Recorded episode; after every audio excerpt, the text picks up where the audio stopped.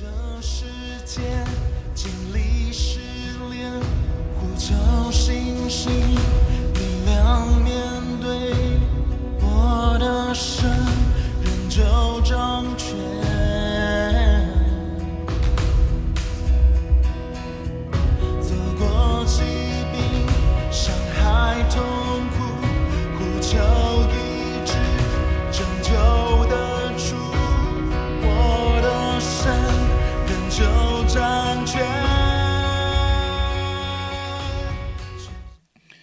各位弟兄姐妹，大家早安。呃、今天一天一章真理亮光的进度，我们要进入到以斯帖记的第六章。好，那今天我还是想鼓励大家，你先把第六章啊、读过一遍，好，因为它有很长的这个呃叙事的题材。那如果我要从头到尾读一遍，我怕占用太多的时间，所以就请大家自己先读哈。那我想特别呃跟各位来强调的是第呃十三节、十四节这两节，那我就来读这两节的经文哈。将所遇的一切事详细给他的妻细利斯和他的众朋友们听。他的智慧人和他的妻希利斯对他说：“你在莫迪改面前死而败落。他如果是犹大人，你必不能胜他，终必在他面前败落。”他们还与哈曼说话的时候，王的太监来催哈曼，快去赴以斯帖所预备的筵席。好，在今天的第六章的里面，延续昨天，哈，这个王后已经请了国王和哈曼第一次吃饭。那王后提出了一个邀请，就是第二天再来。那在这两餐饭中间，发生了一些事情。那莫迪改，呃，不是莫迪改，对不起，哈曼他心里因为被王后请客，啊，照理说这应该是国王跟王后他们两个人的亲密时光啊，怎么连我都被请去了？哇，他心里真的是备受尊荣哈、到了极点。但是这个备受尊荣的心呢，却容不下一粒沙子。他看到这个莫迪改好像不把他放在眼里，不遵守他所定的那一个向他呃这个跪拜的呃这样的一个规定，他就气得不得了，好，然后他就想要呃这个把莫迪改给处死哈。各位，所以你就知道这个心里真的是一个非常呃没有安全感的人，或者是极度渴望被尊荣的人。只要有一粒沙子，只要有一个人不喜欢他，只要有一个人好像看不起他，其实别人也没有要看不起他，啊，只是不想这个不想臣服在他所定的一个不合理的规定里面而已，他就受不了。王后跟国王跟他一起吃晚饭的尊荣都没有办法掩盖他心中那一个有人不把他放在眼里所带来的痛苦，所以真是非常的可怜啊。那啊，昨天我也说了，这个第六章一开始的时候，国王呃睡不着觉哈，连失眠可能都有上帝的美意哈。啊，不好意思，我不是说所有你失眠睡不着都是上帝的作为啊，我还是求主帮助你每一天能够在呃上帝的恩典里面有好的休息哈。但是有时候在一个特别的时刻，似乎上帝阻止了国王那一天的睡眠，然后带进神很特别的一个一个心意，就让他呃读到了这个呃这个莫迪改的这一个这个这个事情。好，好，所以国王就想，哎呀，我怎么能没有给这个莫迪改一些尊荣呢？就在他想该怎么做的时候，哈曼就来了。那哈曼还这么得意的以为这个国王要赏赐给他，没有想到国王想要赏赐的不是哈曼啊，而是莫迪改。结果哈曼竟然被迫遵守国王的命令，好，成为那个执行者。他要眼睁睁的看着莫迪改享受国王所给他的尊贵，穿着那个黄袍啊，骑着这个呃这个这个国王的这个马，然后在全城的百姓的面前，然后被宣告说：哇，这是王所喜悦、所尊荣的人。哈曼多么希望骑在马上的是他啊，然后在底下走的是莫迪改，没有想到相反了哈，他心里简直是，哎呀，郁闷到极点哈，所以进入了刚才我呃读给大家听的这一段经文。那我想今天的重点就是在，如果他是犹大人，你必不能胜他。哈曼周围的一些智慧人，还有他的妻子。怎么会讲这句话呢？我觉得实在是太奥妙了。当时的犹大人啊，你也可以说是是呃这个呃被掳到外邦的呃这些犹太人哈。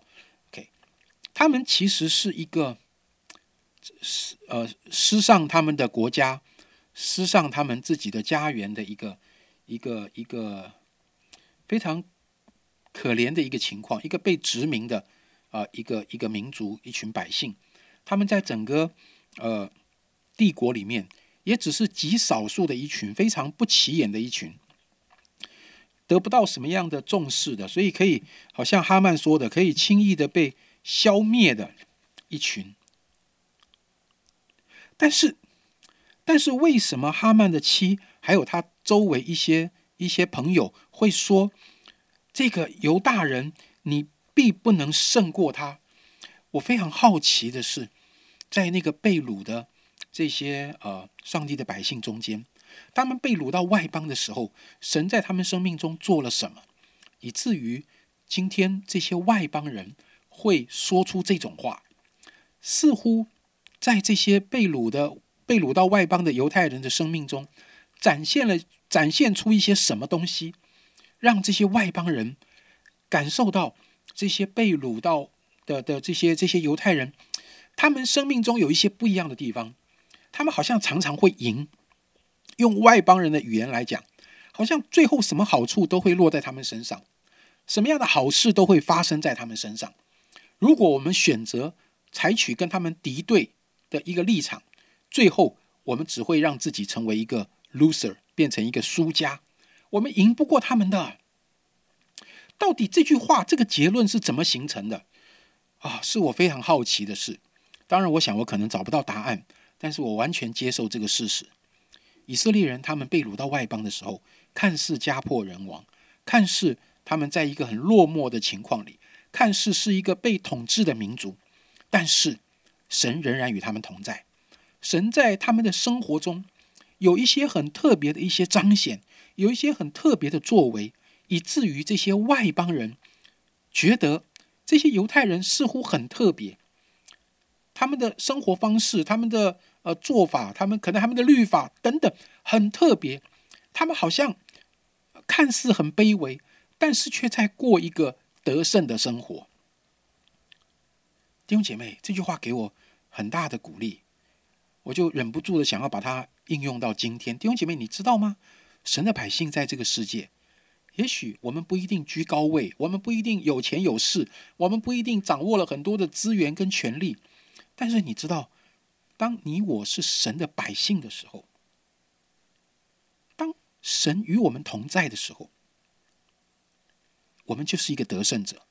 我们不但有这样的一个位分，而且我们绝对有机会，让我们周围的人看见，这些信耶稣的人好像不太一样。这些信耶稣的人，你如果想要跟他对立，最终你赢不过他。弟兄姐妹，你知道吗？真的，神给我们的是一个刚强跟得胜的啊，一个一个一个位分。这不是要我们很骄傲，这不是要我们到处去呃欺负人。神高举我们，当我们跟当我们的生活中真的有神的同在跟同行的时候，会展现出一个呃。